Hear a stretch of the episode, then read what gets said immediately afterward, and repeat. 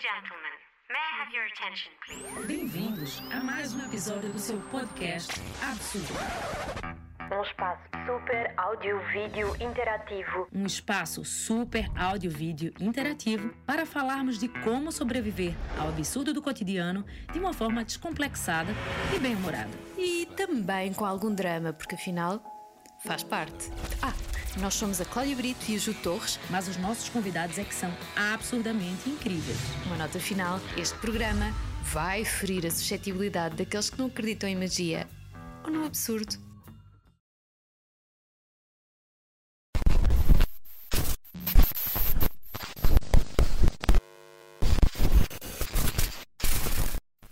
Bem-vindos, bem-vindas, meninas, ao podcast Absurdo.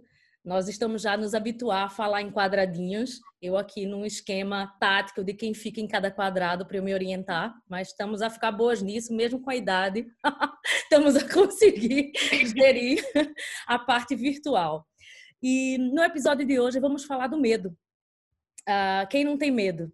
Uh, os medos mais assustadores até aqueles medos mais estúpidos que temos.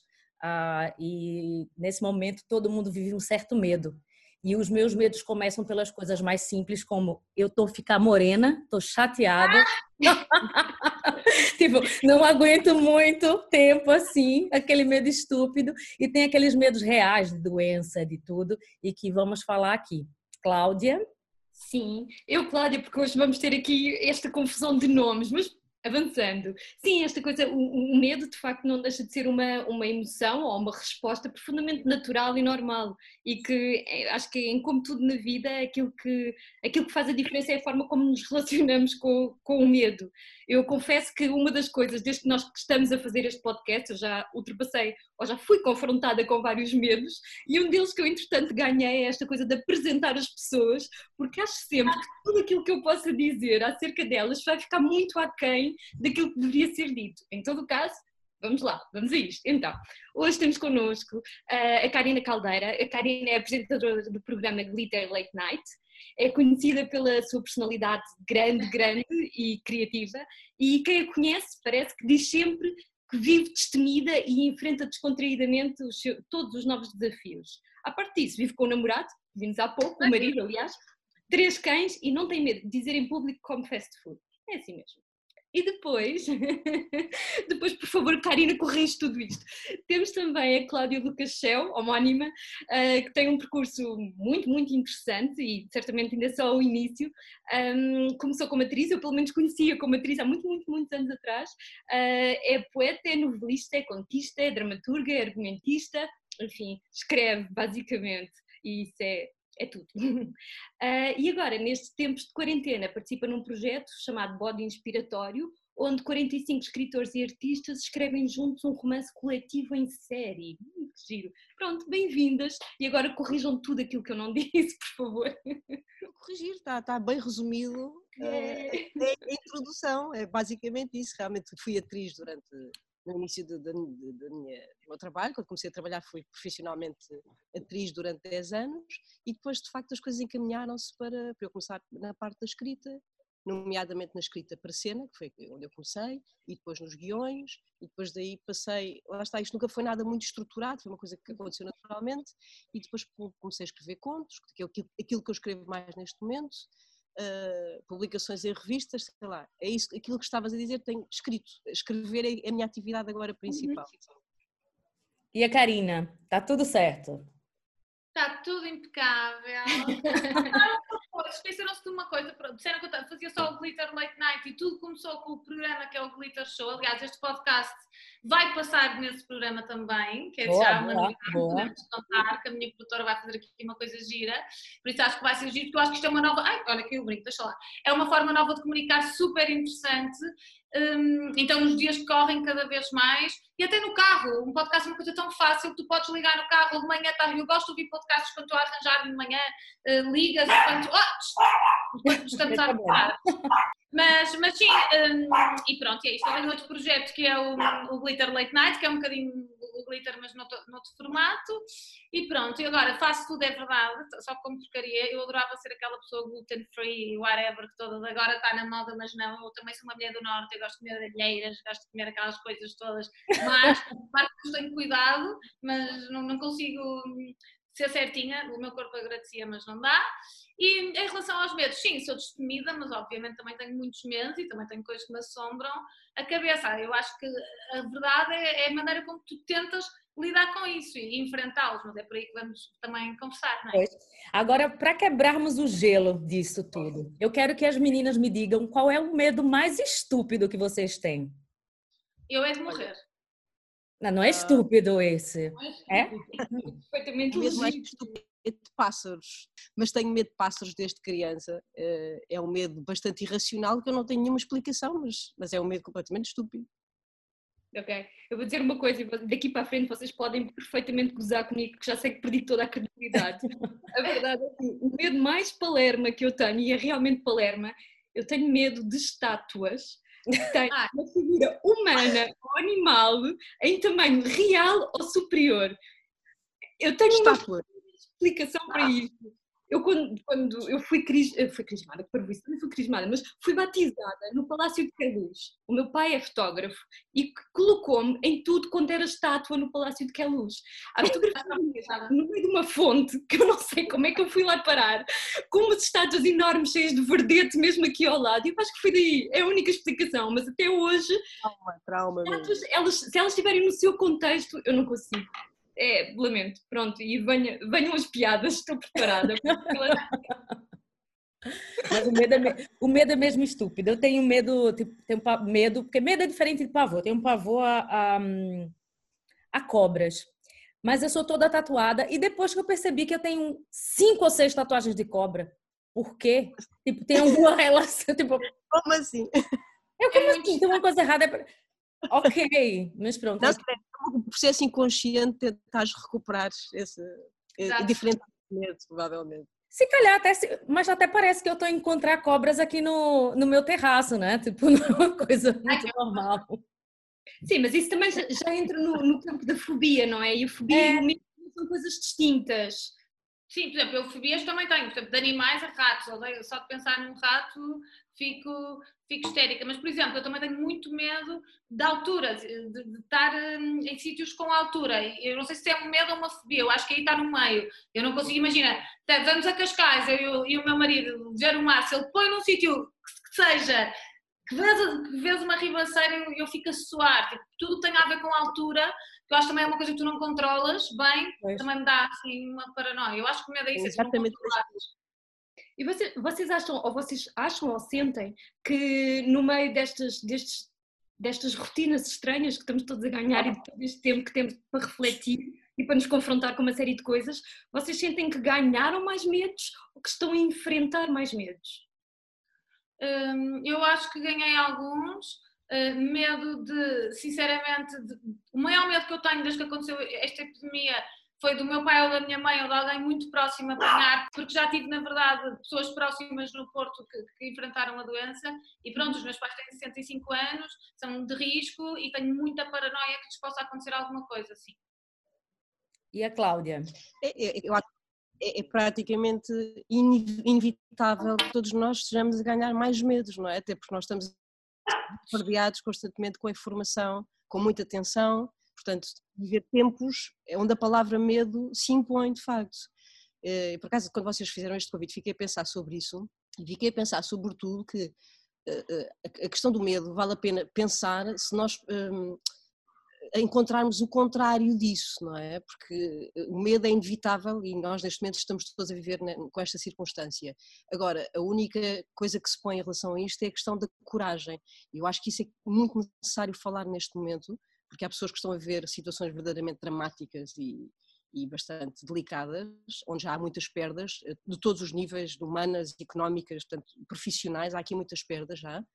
Eh, e, portanto, eu acho que é muito importante agora pensarmos no medo com, com o seu oposto, que é a coragem, como é que nós vamos lidar com todos estes medos que estão a surgir, como é que vamos conseguir lidar agora, durante este período que está a ser super complicado, e após este período porque também virá um período muito delicado a seguir a isto tudo, não é? Uhum. Uh, é, é inevitável nós estarmos a viver períodos que são extremamente uh, rotulados com esta com este neon. O ninguém passou por isto antes, não é? E o medo também está muito associado à ideia do desconhecido e da perda de controle. E nós aqui estamos completamente. Quer dizer, há coisas que podemos controlar. É inédito. Mas, é inédito, totalmente. No grande plano das coisas, nós, isto é um dia de cada vez. E, e isto, esta ideia também de um dia de cada vez, sem rede de segurança, é uma coisa em si muito assustadora. Eu. Eu ontem senti uhum. uma coisa estranhíssima, porque foi a primeira vez que eu tive com, com pessoas, tirando tirando o meu marido, não é? Que está cá em casa e tive um trabalho e tá, estive a gravar cá em casa e, e tive duas pessoas da equipa cá e foi assustador, tudo de repente, foi o primeiro choque de realidade que eu levei de ver toda a gente de máscara, eram duas pessoas, mas tipo de máscara, de viseira e a barreira que é criada com isso, eu tinha, eu tive alturas que me estava quase com vontade de chorar, porque, e sentia muito medo de todos, nós estávamos todos a trabalhar em conjunto, mas havia muito medo de alguém estar contaminado e de alguém pegar alguma coisa. Eu acho que isso vai ser o um novo medo a partir de agora, Exato. quando nós começarmos devagarinho a voltar às nossas rotinas normais, mesmo com distanciamento, toda essa nova realidade. Tu vês um amigo teu com máscara, de não podes agarrar, depois estás ali naquele impasse, ai, será que ele está contaminado? Eu própria dei para mim a perguntar ao meu produtor, mas onde é que tu estiveste esta semana? Não, mas é, porque depois imagina, lá está o que eu dizia há bocado, onde é que tu estiveste esta semana? De repente eu estou aqui contigo, vou jantar à casa da minha mãe, percebes? É uma responsabilidade uhum. muito grande, de repente contamina-te alguém da tua família. Eu acho que esse vai ser o grande medo uh, quando isto começar a abrir um bocadinho. Sim, sim, concordo plenamente. É mesmo a questão da dinâmica das relações que vai mudar. Não é inevitável que a relação entre as pessoas, a relação física entre nós e, e inevitavelmente emocional, nós vamos todos passar por isso. Não temos maneira de fugir disso nos próximos tempos. Sim, vai ser, vai ser, vai ser bem. Isso é um novo medo, portanto, é o medo do medo, não é? é... Mas eu ia perguntar isso, o medo do medo é muito, é muito curioso, a palavra curiosa é da Cláudia, mas eu usei. Ela fala Mas o medo do medo é, é, é, o que eu acho que estamos a sentir agora, de, de o que virá depois. Uh, eu lembro que há, há algum tempo eu tenho trabalho, ainda tem uma empresa que trabalha com turismo e quando chegavam os orientais, os chineses, todos de máscara, nós achávamos tipo não, ninguém não era rir, tipo assim, epá, por que o pessoal está andando de máscara aqui? E agora estamos nós a fazer o mesmo, a pensar tipo no outro e, e era era o, o, comum, o normal para ele já há muito tempo. Na verdade, a cultura oriental também é assim, um bocado de as pessoas quem está gripado, constipado, já colocava máscara por. Assim, e é, que, é o que deveria ser, né? É nós que espirramos em cima de todo mundo. E é, uma, e é uma cultura também emocionalmente mais distanciada, não tem tanto esta coisa da proximidade. Nós somos mediterrâneos, nós temos esta coisa da família, nós queremos dar beijinhos. Eu não, mas as pessoas, de uma forma geral, brincadeirinha, têm muito esta coisa de agarrar, de dar beijinhos, de abraçar. E, e, de facto, um dos medos que eu tenho, e eu não sou habitualmente uma pessoa desse género, uh, mas tenho medo que já não consigo, tenho, tenho, que inventar novas linguagens para demonstrar aos outros que gosto del, deles e que estou perto, porque já não dá para estar perto dessa forma. Mesmo isto, nós estamos neste formato que estamos todos a, aprender como é que isto funciona. Aliás, tivemos uns, uns minutinhos antes disto começar bem divertidos, porque de facto é tudo estranho. Uh, e nós já notamos quando nós, nós fazíamos isto com as pessoas, ao lado em conversa, conversa redonda. Mas, e desde que passámos para este formato, logo a primeira vez foi a, a, aos soluços, porque como é que isto se faz? Como é que isto se faz sem se conseguir olhar efetivamente nos olhos das pessoas e, e, e sentir aquela, aquela, aquela, energia? Não temos que estar coladinhos, não é? Mas, mas sentir que faz toda a diferença.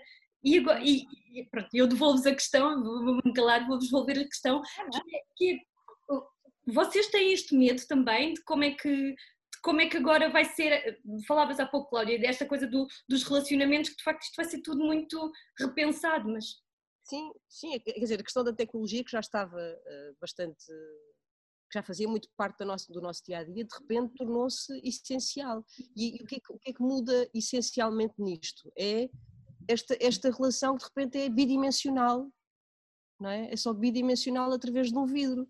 E enquanto nós não nos habituarmos a isso, e eu espero que nunca nos habituemos totalmente, não seja necessário uhum. habituarmos totalmente, tudo uhum. isto vai parecer sempre estranho e, e, é isto, é bizarro, é uma relação que de repente é bizarra, porque eu de facto estou aqui a falar convosco, mas não, eu não, não, não há conexão, uh, não há uma conexão, vou dizer real, porque era aquela que nós estávamos habituadas, não é? Uhum. Mas se entretanto esta passar a ser a, a real, a normal, então nós mudaremos o paradigma rapidamente, não é? Mas uhum. para já, isto para nós, há aqui este filtro, não é? Eu estou a olhar para vocês, vocês são uma figura bidimensional, e isto para, para, para nós, para, para as relações humanas, isto é estranhíssimo, isto é bizarro, não é?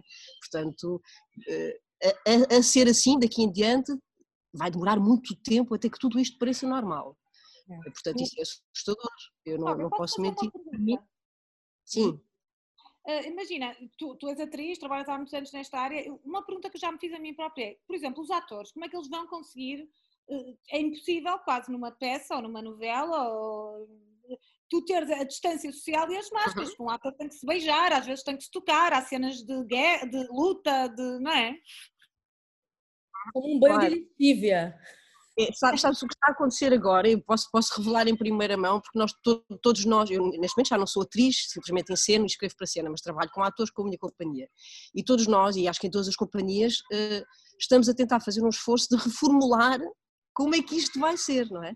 E para já, portanto, enquanto estamos neste período, por exemplo, no caso da minha companhia, o que nós estamos a propor é começar a fazer formatos de teatro online, que é uma coisa absolutamente estranha, mais uma coisa absolutamente bizarra, mas que é concretizável, porque terá as mesmas características que o original, que é, nós, por exemplo, como nós já fizemos um direto, não é? onde temos, por exemplo, três ou quatro atores em cada janela, no Zoom ou no Skype ou noutra plataforma qualquer, uhum. e de repente nós temos a questão do efêmero do live mantém-se, como no teatro, só que as pessoas estão a vê-lo através de um ecrã. E os atores, como tu estavas a dizer, não têm a mínima relação. Que, ou melhor, têm uma outra relação. Têm uma outra relação. O que também pode ser interessante, em termos de, de representação, é que isso vai dar uma nova forma de, de estar e de representar, não é? Desse, desse ponto de vista, pode até ser é rico sem tocar um casal, por exemplo? Precisas, não precisas, aliás, tu tens muito isso na, na, na, questão do cinema, não é? Onde tens campo contra campo, ou mesmo na televisão, tu tens duas, tens duas uhum. câmaras diferentes e mais um geral, onde muitas vezes o, essa ilusão é criada pela, pela, montagem do plano, tu não chegas sequer a, Sim. Portanto, é possível fazer isso. Agora, é claro que quando isso acontece, isso traz uma consequência direta, portanto, o ator a pessoa, não é nem sequer é o ator, é a pessoa que está a fazer uma cena romântica com alguém através de um vidro, obviamente que vai ter um comportamento novo e diferente daquilo que nós estamos habituados, não é? Claro. Isso aí é, é uma espécie de Big Brother em tempo real, não é que eu acho que estamos nós todos a viver, de perceber que há uma série de comportamentos novos que nós estamos a adquirir porque não temos outra possibilidade, portanto, naturalmente estamos a transformar-nos. E isso Mas, custa.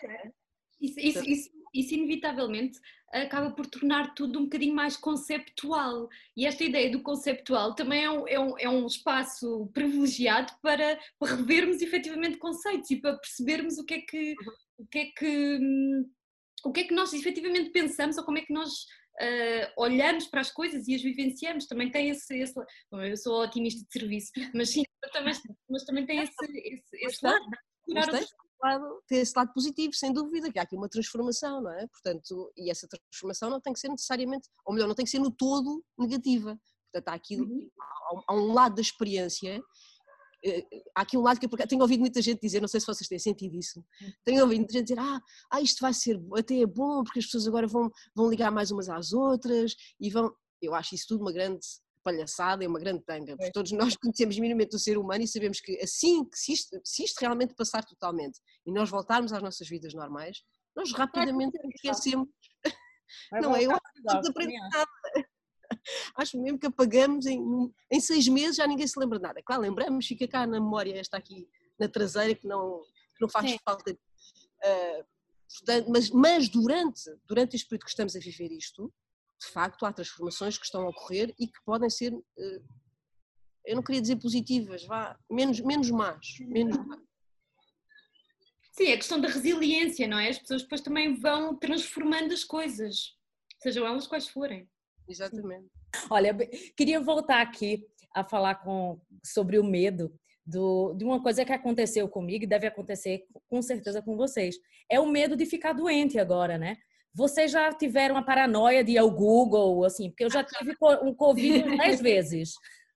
Já. Olha, eu, eu passei por várias fases, uh, na verdade, e no início desta doença, eu que não sou uma pessoa nada de, muito para baixo, até sou uma pessoa muito para cima e tudo, fiquei super assustada, porque passado que uma semana de começarmos a ficar todos confinados e tudo mais, eu dei para mim a, a, sentir todos os sintomas da doença e houve uma noite que eu até paniquei, tive que ligar ao médico, percebi que aquilo era um ataque de pânico, nunca tinha tido, na verdade, porque comecei a achar que não estava a respirar bem, que não estava a respirar bem. Porquê? Porque tinha visto tipo um telejornal inteiro super dramático e de repente comecei a achar que não estava a respirar e tudo mais e percebi que para me defender também tinha que deixar de ver tanta coisa dramática que estava a mexer comigo. E foi a minha, a minha primeira reação toda, foi sentir o medo mesmo dentro de mim, tanto que o meu corpo até, até Sim. reagiu. Isso, reagiu, isso. Pronto, agora, agora já, já tenho menos medo, claro que era o bocadinho que estávamos a dizer, tens, não, não tens tanto aquele medo do impacto inicial, mas, mas continuo a ter medo sim, porque isto é, sei lá, porque há muitas teorias diferentes, há pessoas que dizem que fica no ar, depois de repente vês uma notícia que fica, fica aqui em cima, depois fica, não sabe, não sei, é tanta informação que o uhum. medo eu acho que é, é, é inevitável ter, sim. Não, agora, e, e, é uma gripe, né? Assim, você tem dor de cabeça, você tem tudo, tipo, e na verdade, a, a, isso, isso, isso de você agora já pode ser um médico com Google, né? Porque você agora vai no Google, tipo, esse é um pavor, é um pavor. Essa, essa, desde sempre vivemos nessa tensão de sempre ter, ou tem um cancro. É Cláudia dizendo assim, você vai pesquisar qualquer coisa, você está com a pior de todas. Tudo. Acho, acho, que é uma coisa que todos os médicos dizem que é, por favor, não vá ao não Google. Não vão ao Google. Porque é, é, é, lá está, nós vamos sempre descobrir os piores casos, as coisas mais, mais horríveis, portanto o melhor é não ir ao Google. Pois. Eu posso contar uma história, eu sempre fui um bocado, não, não sou hipocondríaca, mas vá, fica às vezes a processado ah. do que é o que devia. uma história Sim, uma nunca. idiota, idiota, que eu acordei de manhã, fartei-me de vomitar e pensei, bom, estou a ter um AVC. Convenci-me que estava a ter um AVC. Ai meu Deus. Portanto, entrei em pânico, fui para o hospital e o médico. Ah, entretanto fui ao Google, precisamente, fui ver os sintomas, pronto, estava lá tudo, tonturas. Eh, ah, AVC, garantidamente. E eu chego ao hospital e o médico diz-me assim: eu digo, olha, eu acho que estou a ter um, eu acho que estou a ter um AVC, com esta cara de. Normal. Diz-me, não, não total, não é? Porque ele diz-me assim: ouça, se você tivesse a ter um AVC, não tinha vindo pelo seu próprio pé até ao hospital. E estava aqui agora a falar comigo e dizer que está a ter um AVC. ah, mas eu fui, fui, ao Google. E foi numa altura onde andava imensa, precisamente essa coisa da divulgação, andavam uns cartazes, uns mupis nas paradas de autocarro, uhum, uhum. Sim. Esta informação toda nós processamos e depois lá está, aquilo que eu estava a ter de facto era um ataque de pânico, é? um ataque de ansiedade gigante, estava a processar informação que não, é, que, pronto, que não correspondia minimamente ao quadro clínico que eu estava a ter. Eh, portanto, eu acho que neste momento, eu por acaso ainda felizmente, eu digo felizmente porque tenho sempre medo de ter uma crise dessas em relação é a, a, este vírus, não é? Eu não tive, não, mas, mas eu acho que está imensa gente a, a, sofrer eh, de ataques de ansiedade e distúrbios de ansiedade mesmo. E uma coisa, por acaso, excelente que me disseram no outro dia, porque eu não sabia, é que foi criada uma linha de apoio gratuita de, do Sistema Nacional de Saúde, só com psicólogos e, e, e psiquiatras, uhum. precisamente para acompanhar as pessoas que estão em casa sozinhas e que, epá, que, é, que, é, perfeitamente natural que tenham algum descontrole emocional, algum desequilíbrio, alguma descompensação mesmo, eh, um bocadinho mais à frente que seja mais grave. Portanto, uh, acho, acho que é mesmo uma coisa muito boa que foi criada esse serviço de apoio que eu já pensei, olha, se algum dia precisar. Sim, eu era psiquiatra por acaso, mas sim, é bom. É, mas, mas, mas é, agora, agora eu acho que um, um dos, um dos, uh, uma das formas de não termos tanto medo é não ver muitas notícias, porque é. senão a pessoa fica completamente descompensada. Tipo, começa a, a, Tem que haver um equilíbrio. É. Nós também temos que estar informados, não é? Temos que saber o que é que Sim, se claro, passa, claro, senão claro. também não, mergulhar na areia não é solução. Não, Deixa eu contar só uma coisa, uma curiosidade, tipo, engraçada. Meu avô era hipocondríaco. Então ele ia, ele passava toda semana na farmácia para saber as novidades. Se há um medicamento novo para alguma coisa nova, né? farmácia é muito bom. É, tipo assim, o que é que tem aí de novo, né? Uma vitamina ou alguma coisa assim. Então, e era verdade isso, tipo, só de remédios, né? tipo, era caixas, que ele achava o máximo ir para a farmácia, aquelas, aqueles comprimidos, aqueles vidros todos. Era o maior tipo, programa de sábado para ele. Sim, mas, é, mas é, em, em, relação, em relação àquilo que nós estávamos a dizer, o ser humano também tem muito esta coisa, também é um bocado como o, o básico, que é pararmos no, na, nas autoestradas para ver o acidente. Nós é como as gralhas com o brilho. Nós vemos uma desgraça, uma, uma, uma, notícia gordinha a dizer coisas horríveis e nós vamos imediatamente para ali e mergulhamos e ficamos ali. E se isto acontecer, etc, etc. Antes de, de, de começarmos a, a esta conversa, eu e a Ju tivemos a conversa e ela falava de uma coisa muito curiosa, que é uh, o, o, marketing do medo, não era? E da forma como, como os nossos medos e as nossas inseguranças, neste caso mais os medos até do que as inseguranças, depois também podem ser capitalizadas e, e, e, bom, e pode ser utilizado contra, é sempre utilizado contra nós de alguma forma, mas, mas também preocupa-me mais, efetivamente, o que é que a, a, maneira como, como cada um dá resposta aos seus próprios medos, porque lá está, ter medo é inevitável, toda a gente tem, dos mais palermas aos mais sérios e aos mais justificados, aos mais irracionais, mas a verdade é o que é que nós podemos fazer efetivamente para, para melhorar isto? Ou para aprender a conviver com isto? Só, é, só para falar do marketing do medo que eu estava lendo, é, é, foi uma, uma, enfim, uma, uma teoria super interessante, porque é assim que vendem roupas. Uhum. Por quê? Se eu não tiver aquela roupa, eu vou ter medo de não ser enquadrado naquela turma ou naquela tribo. Se eu não fizer um seguro de vida num banco, quando ficar velho, eu posso não ter dinheiro. Então, você tá é, o marketing do medo é, serve para tudo, tudo, para tudo. Que isso é assim, eu, eu tenho medo de não ser aceite naquela turma porque, principalmente os miúdos, os adolescentes hoje em dia, ou, ou nós também, também era a mesma coisa. Se você não tivesse aquela calça, ou aquela roupa, ou aquele cabelo, ou aquele assim, você não fazia parte. Ou aquele corpo, ou outras coisas que são menos, menos acessórias até, não é? Pois, pois, é, é, é, é bem estranho isso, né? Quando é. vamos ficando mais velha, percebendo que... Hum. Não é novidade, que agora está a funcionar neste caso específico, não é? É, é. Se tu não tens os desinfetantes das mãos, se não tens as máscaras, repara o que está a acontecer em relação às máscaras, repara, aquilo que acontece em relação às máscaras e aos desinfetantes e ao álcool é absolutamente obsceno. Uhum. É paranoia já, não é? Não, os valores que estão a cobrar. que atingem. Isto é absolutamente obsceno e eu acho absolutamente incrível não haver uma, um, neste momento, e uma legislação. Exatamente. Um preço standard, não é? Uma tabela, é, isso. Que obriga, é isso que obriga a ter um determinado valor.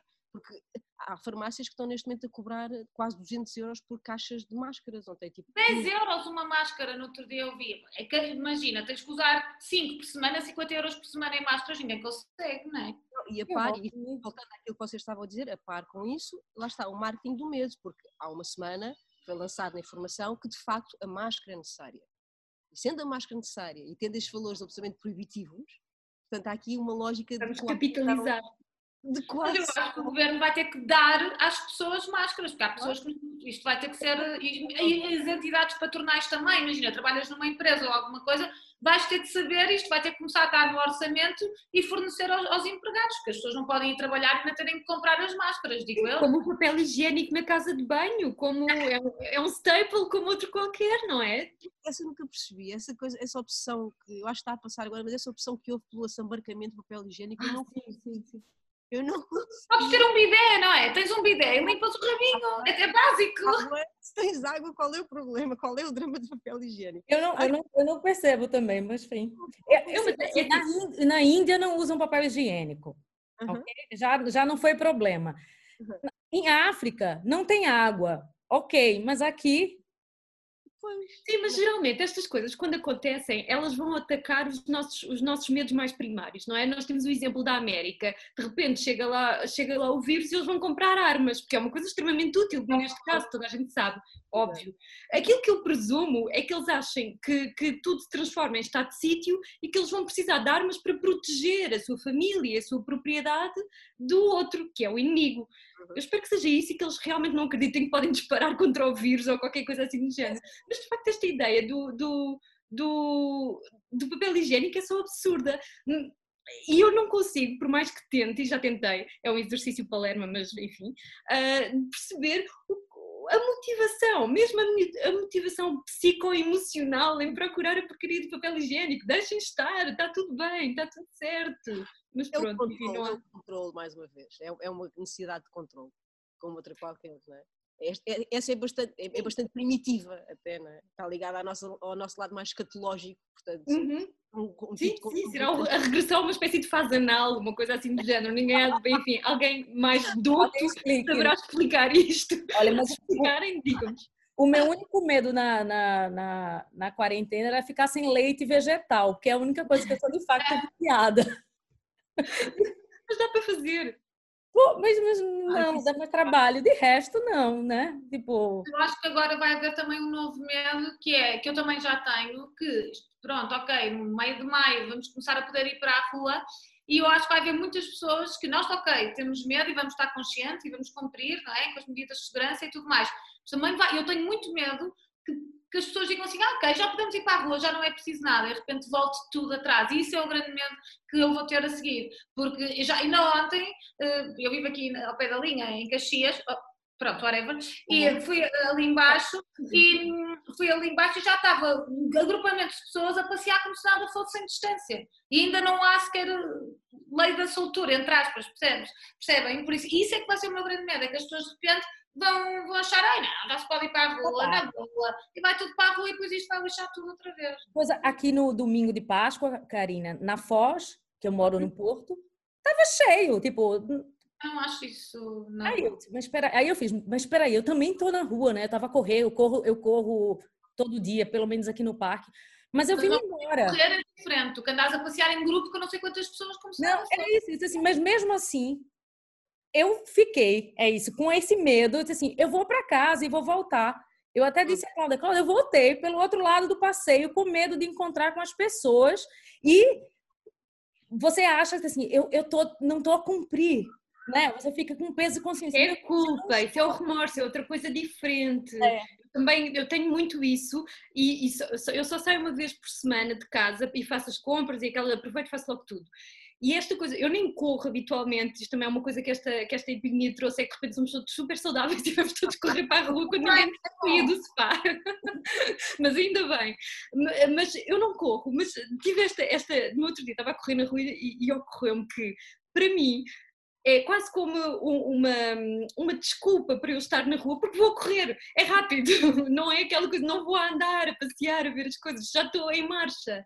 E, e isso ajuda-me a aliviar ah, o remorso que tenho de estar na rua quando há pessoas que não têm, que, ou que são obrigadas a ir para a rua, ou outras que, pelo contrário, estão a tentar ser, fazer a sua parte e ficar em casa o mais possível. Portanto, isto é tudo aqui uma gestão de equilíbrios. Ah, ah, Pegando naquilo que tu estavas a dizer, ah, Karina, esta coisa de, de- do que é que vai ser, este medo de que de repente as pessoas se esqueçam e comecem a agir com naturalidade.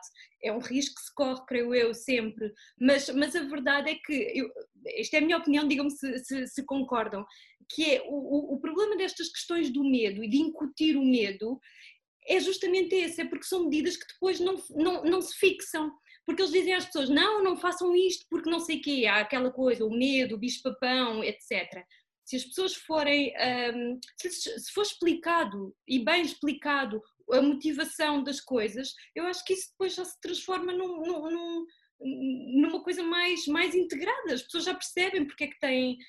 Porque eu acho que quando as pessoas percebem porque é que têm que fazer as coisas, corre-se menos Mas, risco. mas se for muito bem explicadinho, acho eu, as pessoas não ligam. Para mover uma população, tem que, tem que ser um bocado pelo medo. Achas que é preciso haver ali um. Eu acho que sim.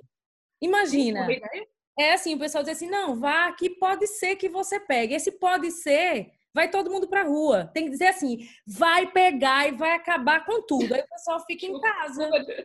É um bocado como os vossos filhos, eu ainda não tenho filhos, mas como é que vocês fazem com as vossas crianças? Muitas vezes é pelo medo, tipo, pai, não faças isto porque te queimas, ou não faças isto, é um bocado assim, não é? Como é que, como é que para gerir as crianças, às vezes eu sinto isso, não é? Sim, Pô, e- e- Imagina uma população toda de...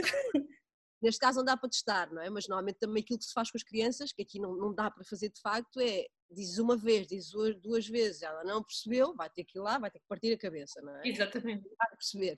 Mas, mas sim, é isso que estás a dizer, é que primeiro é estar a dizer não, não, não, não, não.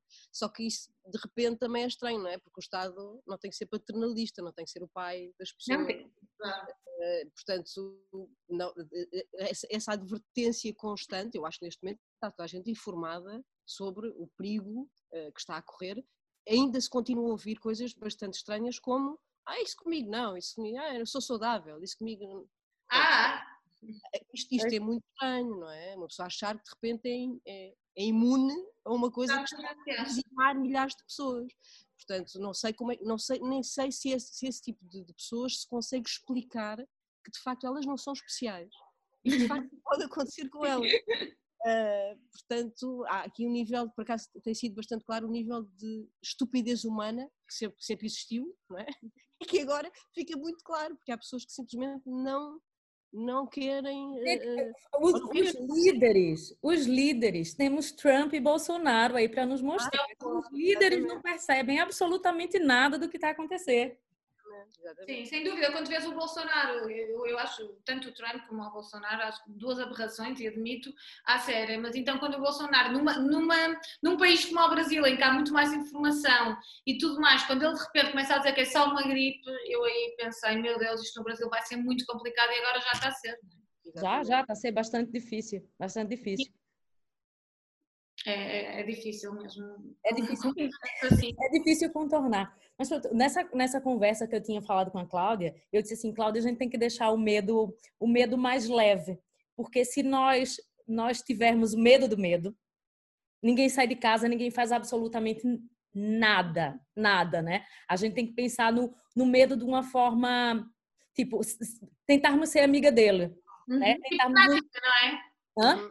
Tipo, de uma forma prática, tipo, é assim que eu tento contornar os meus medos, é ok, pronto, eu estou com medo disto, então, vou ter medo agora de começar a sair à rua, vou ter que tentar fazer uma coisa que acho que é a primeira coisa que as pessoas têm que fazer nesta situação da doença, que é, que é muito difícil para nós mulheres, eh, que é não pôr a mão na cara, sempre que saís de casa, que é uma coisa que vais, que é, é inevitável.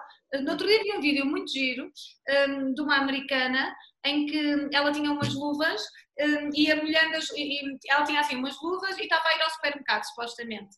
E em cada coisa que tocava um, era tinta, imagina, era uma coisa ficcionária e era tinta. E de repente, ela, às vezes que ela pôs a mão na cara porque pegas no telefone e porque não sei o que, ela de repente acabou toda pintada. E é termos essa noção mesmo real. Tu não podes mesmo, uh, quando estás fora de casa, o teu mindset tem que ser outro e é muito mais difícil do que parece. É mesmo é porque essa coisa de tocar na cara é inconsciente mesmo, nós tocamos é. centenas de vezes por dia, é muito complicado controlar isso, não damos por isso sequer. Não, é, as luvas, só as luvas ajudam-me bastante, porque só Mas é perigoso, porque as luvas é uma falsidade de proteção também ao mesmo tempo. Tocar na cara com aquilo uh, lembra-me mãos, aquilo lembra-me que eu estou com mãos, não é? Porque uhum.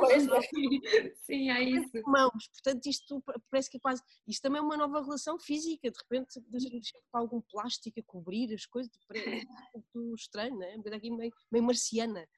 Esta a coisa das luvas a mim ajuda, mas há muito, é perigoso para algumas pessoas, que há pessoas que estão totalmente protegidas e mexem na cara e mexem todo lado com aquilo, portanto Pode ser Sim, mas nós também estamos, estamos, a falar e estamos a arranjar uh, uh, estratégias uh, válidas, obviamente, para, para, lidar com a questão da doença, mas a verdade é que este confinamento todo não nos traz, já, já falámos sobre isso também, não, não, não traz ao de cima só este medo da doença e o medo da morte. Bom, o medo da morte geralmente é sempre aquilo que está na base de tudo, mesmo nas coisas mais pequeninas, mas, mas de todos os medos que estamos, que estamos a reparar que temos ou que estamos a criar enquanto isto vai acontecendo, para esses, quais é que serão as estratégias para lidar com, com eles? Eu, eu hum, partilho aqui uma coisa, há muitos, muitos anos atrás, um, uma psicóloga disse-me uma coisa muito curiosa, eu tenho que dizer baixinho já de vergonha, mas, uh, e ela dizia-me que todos nós somos regidos por dois polos, temos o polo do medo e temos o polo do amor sendo que em cada um destes polos estão aquilo que nós consideramos de coisas más e coisas boas, pode ser qualquer coisa.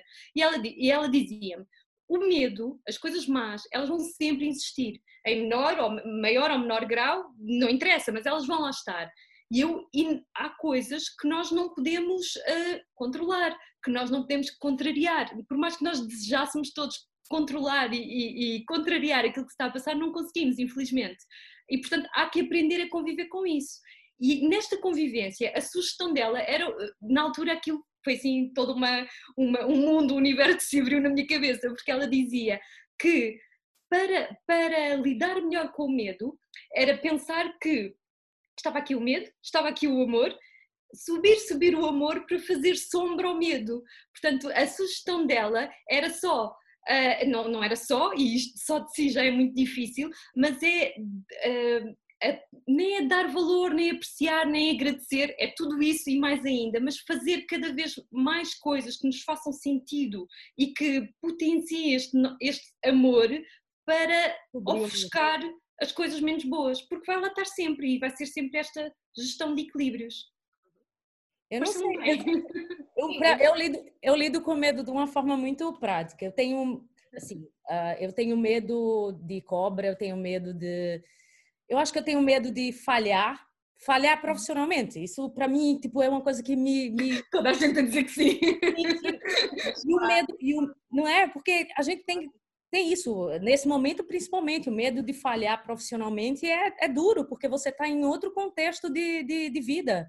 Você está em outra história. Então, o que é que eu faço para esse medo falhar? Eu, ah, para o meu medo passar, eu agora primeiro desliguei tudo. Acho assim, desliguei todas as fichas, consegui desligar a TV, passar menos tempo no telefone, tipo, tentar fazer outras coisas que exercitem minha criatividade de outra forma, que eu não me atenha às redes sociais, percebe? Para eu conseguir ter criatividade para enfrentar essa nova etapa. Uhum. E vocês, como é que estão a fazer com isso profissionalmente, para lidar com esse medo do, do depois? Ou do durante? Ou do durante, sim. acho que a chave é essa. Eu agora, como comecei a trabalhar a partir de casa, já estou mais ocupada e tudo, mas o que eu senti também muito foi que hum, houve muitos trabalhos que caíram na, para mim e na minha área e houve uma altura em que eu comecei a panicar muito porque só de repente isto aconteceu e passado uma semana só recebia notícias más. Tinha uma apresentação de um evento que tudo o que eu tinha planeado foi tudo abaixo, mas tudo. E nessa altura tu pensas, ai meu Deus, ainda por cima quando estávamos numa fase boa, a tirarem-te o tapete de repente. Hum, é, no início eu, eu paniquei e, perguntava porquê e quase me beliscava até tentar arranjar soluções. Neste momento eu acho que já passou o tempo, já percebi, já me consciencializei que isto é uma coisa que nós não controlamos, isso também é muito importante perceber, tipo, tu não vais controlar isto, é pôr os pés na terra, tirar um bocadinho o período de choque ou de luto, conforme a pessoa queira chamar, porque eu tive, um, e, e, de, e, de, negação, que eu também tive muito essa parte, e agora é assim, olha, na verdade é o que é, estás a ver? Vá, é o que temos. Então agora, dentro do que eu tenho, vou tentar fazer uh, o melhor que posso e ainda com mais garra e com mais força e tentar ver que isto melhor. Vai demorar mais tempo, vai, não vou ter metade do dinheiro que achava que ia ter, não vou, não vou ter metade das coisas que sonhei e que achava, mas é a vida, olha, estou aqui, a minha mãe está saudável, o meu pai está... É tentar ver a parte, tipo, ok, no meio disto tudo que está a acontecer, olha à tua volta, é assim que eu penso. Ah, a minha mãe está saudável, o meu pai está saudável, os meus irmãos estão saudáveis, pronto, isso é o mais importante. Agora, claro. o resto é, é dia a dia, é assim que eu giro. É uma forma... e, a, Cláudia? É isso, quer dizer, esse período inicial que de repente caiu tudo, estava na agenda, caiu tudo, não é? Todos os aulas que ia dar, todos os encontros que ia ter profissionais literários, portanto, caiu tudo, estava, ainda por cima lá está, para mim também estava a ser um período fértil, ia ter muita coisa para fazer nos próximos tempos, e caiu tudo, e eu vou ali aquele período onde eu pensei, e agora? Como, como, como é que é? E depois é rapidamente arranjar uma estratégia para resolver, não é? Por exemplo, comecei a dar aulas online, aulas que eu dava presenciais, felizmente as aulas que eu dava de escrita são perfeitamente adaptáveis a este contexto online, eh, portanto, tenho mais cursos neste momento a decorrer online do que presenciais, do que eu tinha presencialmente. Sério, uh, espetacular. Tudo o que é atividade uh, é fixe, pronto, lá está, dentro do negativo, há aqui uma é outra forma de. Exatamente. Depois, tudo o que era trabalho de produção escrita, a verdade e todos nós sabemos, é que são períodos extremamente férteis do ponto de vista criativo. Portanto, em termos literários, eu tenho produzido um, um número de textos muito grande e, e, estou com um projeto grande para desenvolver precisamente sobre estas temáticas, porque lá está, como, te, como tema absolutamente inédito, é muito rico para trabalhar Uh, e, e, todos os contos que eu tenho escrito nos últimos tempos para, para, o Jornal Público estão relacionados com este tema porque é extremamente difícil sair desta temática. Portanto, já que não podemos sair, então vamos usá-la. Usá-la, né? Sim. Vamos, vamos explorar até onde, até onde for possível, até ao máximo.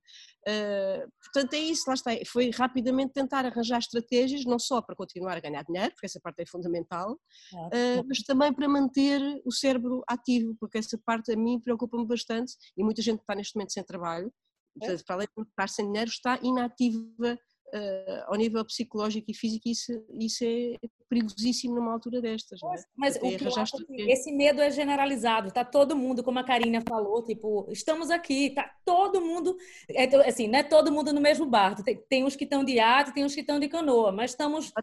É isso. Né? Estamos a flutuar ali no mesmo mar, mas assim, é o, esse, esse medo do trabalho, o medo do, das contas, do dinheiro, vai, não é só, não somos nós, é todo mundo, né? E, uhum. É verdade, sim. Não é? Que é... Essa que tu disseste é muito boa, é ótima mesmo, um estão de, um estão de ato, outros estão de canoa, e isso parecendo que não, são meios de transporte muito diferentes, não é? Portanto, o medo, o medo nessas pessoas manifesta certamente de formas muito diferentes. Claro. Claro que sim. Também há uma coisa muito engraçada, tu também disseste, Cláudia, que eu sinto também cá em casa, que para os artistas mais e para as pessoas, é uma altura também muito grande de criatividade. Tu estás a fazer essa tua obra nova literária porque as pessoas estão com os sentimentos mais à flor da pele. O meu marido é produtor de música, está sempre no estúdio lá embaixo e neste momento ele está a produzir muito mais e com, porque tens muito mais sentimentos do que antigamente. E isso para, para o meio artístico, no fim, eu acho que vão sair coisas disso. Vês o exemplo, por exemplo, de montes de artistas que hoje em dia online estão-se a reinventar e a fazer coisas incríveis. Por isso é, há coisas boas e coisas más. É, é, eu tive que desligar um bocado para conseguir ler mais, atualizar coisas. Não não estou a fazer como assim, eu treino quase todo dia, mas não não estou aquela paranoica de fazer pão e de aprender uma língua nova, não estou mas de parar um bocado, porque a minha criatividade parece que eu estava num piloto automático das coisas. Parece que todo mundo está num coletivo comum de pensamento e eu disse, espera aí, eu tenho que desligar um bocado para voltar a fazer outras coisas, porque senão você termina sendo um bocado igual, né? E uhum. para mim foi isso, foi parar, porque eu tenho medo de não conseguir produzir. Não, eu vou por aí, eu vou ficar, vou ficar igual. Eu vou fazer pão daqui a pouco. Por amor de Deus, eu não quero fazer pão. Já não aguento as pessoas a cozinhar no Instagram, já estou a ficar louca com isso também. Poxa, a sério, agora eu tenho, eu tenho, eu tenho, eu tenho uh, medo de engordar na quarentena. Eu já engordei.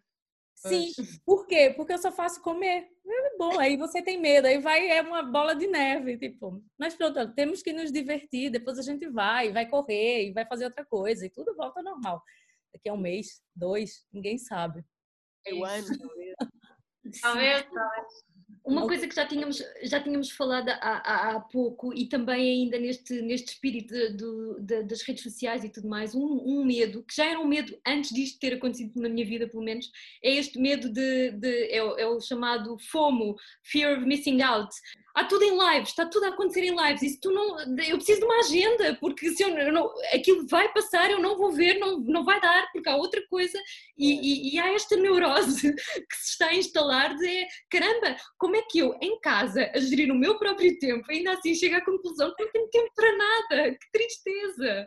E tenho medo que, de facto, afinal, não era, não era de, de outra coisa que eu pensasse, é mesmo de má gestão de tempo, que a minha vida decorre da maneira como decorre.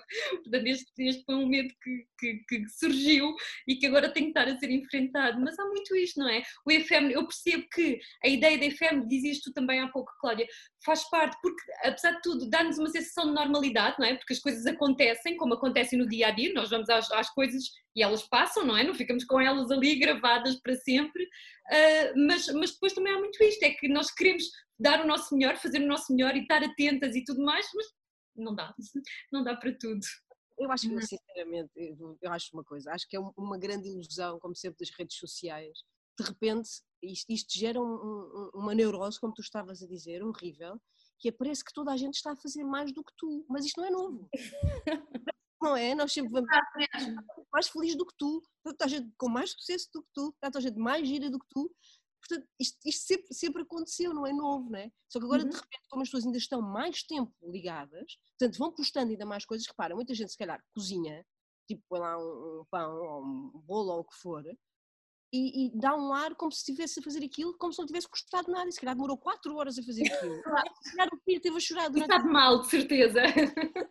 Uh, percebe? Portanto, eu acho que tudo continua a ser tudo uma grande ilusão, uh, porque uh, é, é, é, é, fake. Eu acho que as redes sociais para mim são extremamente fake. Aquilo não é, não é significativo da vida das pessoas. É, um segundo que é mostrado da vida das pessoas. Aquilo não é, não é o dia. E, e, e gera sempre esse sentimento de epá, eu estou a falhar em alguma coisa porque eu não consigo fazer isto tudo. Estou a falhar no pão, estou a falhar no pão, estou meio chateada. Tu entraste na pandemia, hashtag. Mas é engraçado dizer isso. Eu, ano passado, em relação às redes sociais, tive, eu, eu, sou muito ativa e gosto muito das redes, mas tenho noção também que só mostro o que quero e tudo mais. Mas tive noção do impacto de outras pessoas, porque eu acabo, claro que te influencias, mas eu também tenho essa noção que tu dizes, nós somos queremos e tudo mais. A minha melhor amiga, nada a ver com a área, um, há, uns anos, há um ano atrás, disse-me assim: desinstalei o Instagram, assim do nada. E eu desinstalaste o Instagram? E ela desinstalei porque veio por mim a discutir com o meu marido, porque eu não sei quantas estava nas Maldivas e nós não temos dinheiro para as Maldivas e eu queria nas Maldivas e estava-me a criar mal-estar, porque portanto, tu queres estar, está toda a gente nas Maldivas ou está toda a gente não sei onde, ou as pessoas estão todas no verão, e tens de estar a vergar a mola e não podes, isso cria-te uma discussão com o marido, mas esses problemas hoje em dia são reais, não é? Sim, em última instância eu acho que, eu acho que é, é sempre, eu sei que isto é, é, é um bocadinho palice, mas uh, esta, esta ideia de medo, esta ideia de morte, de morte de uma forma geral, morte dos nossos hábitos, morte de, de, daquilo que, que, estávamos, aquilo que gostaríamos que acontecesse, uh, os nossos projetos, só pode realmente ser combatida com vida, mais vida, seja ela qual for e seja, seja, seja aquilo que significar para cada um. É, é isto, é o que há, é o que temos e é o melhor que se pode fazer e mais ninguém é obrigado. É isso, aproveitar o que temos. E a Cláudia terminou muito bem, que agora que eu fui ver ah. que, o ah. tempo, que, o tempo, já correu. Uh, meninas, muito obrigada. Uh, obrigada, foi ótimo. É só para desabafarmos um bocado sobre esses nossos medos diários e as nossas paranoias e medo do trabalho, o medo de engordar, o medo de não poder fazer pão e enfim, e os é medos, é não é? Olha, Karina, obrigada. Muito Obrigada bom. a todas, gostei muito de vos conhecer. Espero um dia conhecer-vos pessoalmente, que eu sou a pessoa que gosto de conhecer as pessoas pessoalmente. Também, também. Se algum dia nos encontrarmos e eu tiver distraído a música, digam-me, está bem? Que eu depois esqueço-me tudo e pareço mal educada. Quero vos conhecer, não estou a poder abraçar, mas dizer, olha, adorei esta conversa, gostei de vos conhecer a todas mesmo. Obrigada, também gostei muito de conhecer. Também espero pessoalmente um dia destes. Obrigada. É Beijinho. Beijinho, Beijinho fiquem bem. Tudo a correr Beijos.